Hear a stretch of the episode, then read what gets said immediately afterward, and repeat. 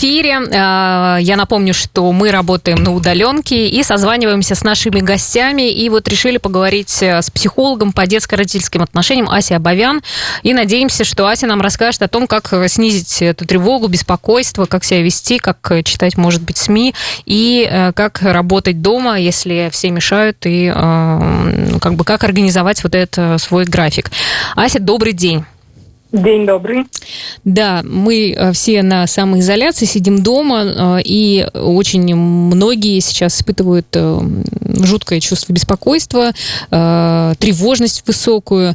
Вот как, может быть, снизить эту тревогу? И вот сейчас я понимаю, что все равно какой-то спад уже пошел этой тревожности или нет? А, ты знаешь, по-разному, потому что у кого-то спад тревожности пошел, потому что вошли в какой-то такой более Ну, уже привыкли режим. чуть-чуть. Да, привыкли для себя. А у кого-то набираются обороты, потому что в первую очередь э, начинают очень много информации про это мониторить. Вот э, первый мой совет был бы как раз включить режим информационной диеты. И кроме того, что перестать самим бесконечно листать ленты новостей, особенно в соцсетях, а, я не говорю про официальные какие-то источники, которые можно просматривать буквально один-два раза в день. Так и э, своим контактам, которые тоже сейчас же все обмениваются, общения стало не хватать живого, и все обмениваются в мессенджерах. Так вот тоже друзьям и контактам сказать, э, друзья, я на информационной диете, я это не ем, не высылайте. А, вот. И уже это поможет снизить тревогу, если она у вас начинает нарастать. Потому что, ну, как минимум, вот этих вот новостей у вас станет меньше, вам станет спокойнее, потому что действительно они раздражают, действительно они а, от этого становятся еще страшнее, угу. потому что очень много непроверенной информации. Ну, а вот если, например, человек, ну, скажем так, уже ничего не может делать, кроме того, как залипать э, в соцсетях, э, там, сидеть в игрушки играть, ну, то есть уже ничего, ну, многие говорят, займитесь творчеством, что-то делаете. Да, да, да, да, да, ну, вот уже, таких советов. Да, но уже, э, ну, в такой тревоге тревоги, человек тоже не может расслабиться, и ему совершенно не может э, перестать это, э, листать эту ленту. Уже как бы такая потребность есть в том, чтобы постоянно поглощать вот этот э, новостной поток. То вот как себя перенастроить? Вот есть два момента в этом. А, опять же, насколько залипает, потому что иногда, ну, вот там минут на сколько-то, 15, 20, 30 залипнуть тоже, в принципе, можно, да, это не так страшно. Но если залипает уже там часами и дольше, на самом деле это же проявление такого зависимого э, поведения, и здесь нужно просить помощи у тех же самых, у своих близких. Слушай, забери у меня, пожалуйста, телефон. Вот вроде звучит как-то очень просто, да, но, но это действительно работает. И это про то, что э, если самому правда, сложно уже справляться, то рядом-то ведь близкие есть. А если кто-то вот прям сидит, э, как-то так получилось, что изолировано один дома, ну вот так вот успели все разъехаться куда-нибудь, например, там как раз каникулы начинались, дети разъехались к бабушкам и дедушкам, и вот дома один, вдвоем, там, например, супруги сидят. Но всегда можно найти какую-то помощь. Если уже залипаю в интернете, так попросить помощи профессионалов, специалистов. А, сейчас очень много возможностей бесплатно получить консультацию, потому что действительно как-то я радуюсь, что коллеги отзываются в этой стрессовой ситуации и предлагают свои услуги бесплатно. Телефоны горячей линии никто не отменял. И правда, а, нужно а, просить э, поддержки такой, чтобы отвлечься, угу. чтобы вот так вот не залипать. Потому что ну, самостоятельно это, правда, становится делать сложнее. И так можно тихонечко до ипохондрии или такого депрессивного, субдепрессивного состояния докатиться. Ну и не, не, помощи раньше. не самобичевать себя, что вот э, ты не занимаешься там творчеством, случае. ничего тебе не хочется, а это вот, вот последствия как раз тревоги сильной. Вот это вот прям замечательно. Со всех сторон летит. И то, что сейчас я вот последнюю неделю консультирую, э, люди как раз впадают в какой-то стыд и вину, ведь со всех сторон советуют сделать что-то новое, что откладывали, какими-то новыми знаниями увлечься. Слушайте, разрешите себе, правда, в какой-то момент отдохнуть. Вы не обязаны ничего нового изучать. И это не значит, что все вот эти советы, которые есть э, чем-то заняться, они для вас подходящие. Потому что есть ведь два типа людей. Кто-то набирается силы, восстанавливает э, свои силы в стрессе тем, что э, остается в каком-то таком ничего не делании, или делай ни, ничего, хотя это на самом деле довольно сложно, да, и здесь я не имею в виду вот тот случай, который мы сейчас с тобой обсудили, залипание в телефоне там или в соцсетях. Uh-huh. Это, да, какое-то свободное такое там чаепитие, полежать на диванчике, укутаться в плед или еще что-то. И а, есть второй тип людей, которым действительно а, силы восстанавливают новые действия, но что-то вот драйвит, когда они что-то новое делают, э, как-то там а, какие-то тренировки и так далее дома, да, придумываю, как это адаптировать дома.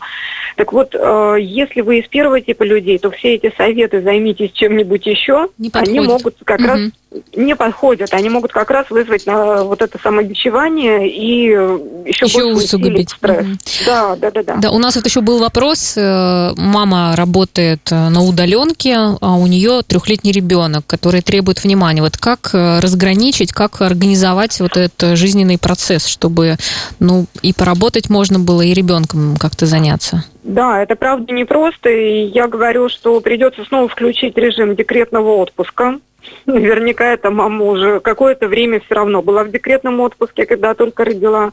И когда э, ставится весь режим, весь день на такой э, график, когда ты занимаешься делами, в то время, если ребенок чем-то занят, а в три года дети уже могут какое-то время самостоятельно играть, или ребенок спит. И действительно придется выкраивать вот в это время работать. И второй момент. А, детям очень нравятся сказки. А, расскажите ребенку, особенно трехлетнему, что что-то такое в мире происходит. Например, если ребенок бесстрашный, то можно э, рассказать ему, что правда на нас напал страшный вирус, и нам нужно справиться. Мы с тобой сейчас спасатели. Угу. И, или если ребенку тревожно, то можно выбрать образ воинов. Угу. Что да, мы сильные с тобой, мы такие воины, которые борются с тем, чтобы зараза не распространялась.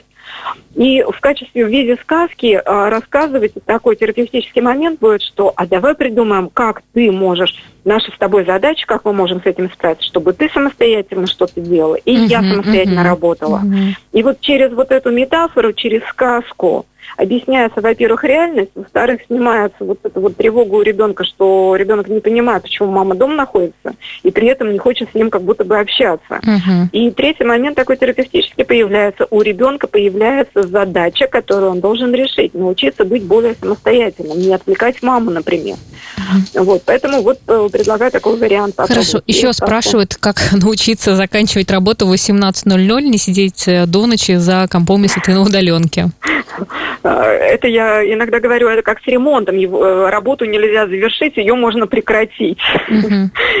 Либо вы просто прекращаете, а, либо действительно нужно немножко поразбираться в себе, а, потому что вопрос не в том, что я не могу закончить работу, а в том, что я скорее боюсь закончить сейчас работу, потому что боюсь отказать начальнику, подвести команду или боюсь выглядеть безответственным.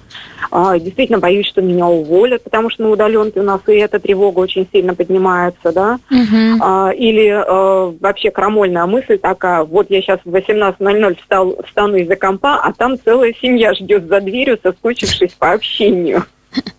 Вот. И когда разберетесь вот с этими своими вопросами, тревогами и страхами, то заканчивать работу вовремя будет легче. И если уж э, про советы говорить, то обязательно сделать какой-то ритуал после завершения работы, как, например, вы же ездили обычно из офиса домой, да, что-то происходило в это время. Так вот, в 18.00 там будильник прозвенел или что-то вы для себя сделали, что все, вы заканчиваете, сделайте какой-то ритуал. Пойдите умойтесь, э, пойдите чашечку чая выпейте. И только потом возвращайтесь к общению с семьей. Угу.